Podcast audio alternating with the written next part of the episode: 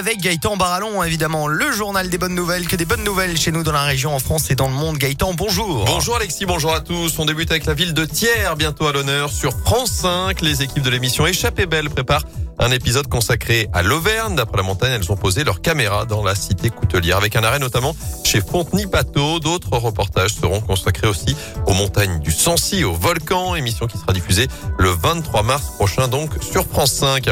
L'association Tonga Terre d'accueil lance un appel aux dons. Elle a besoin de 170 000 euros pour envoyer deux lions et quatre cervales dans un sanctuaire en Afrique du Sud.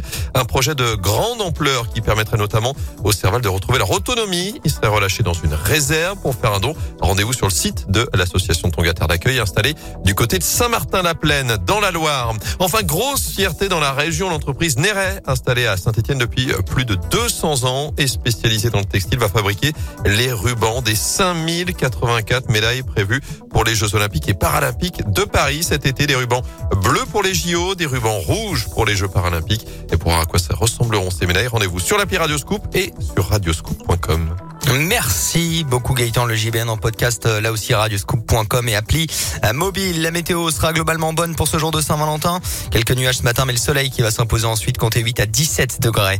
Bill Medley et Jennifer Warnes en classique, c'est le titre qui motive, comme chaque matin après le JBN, le voici.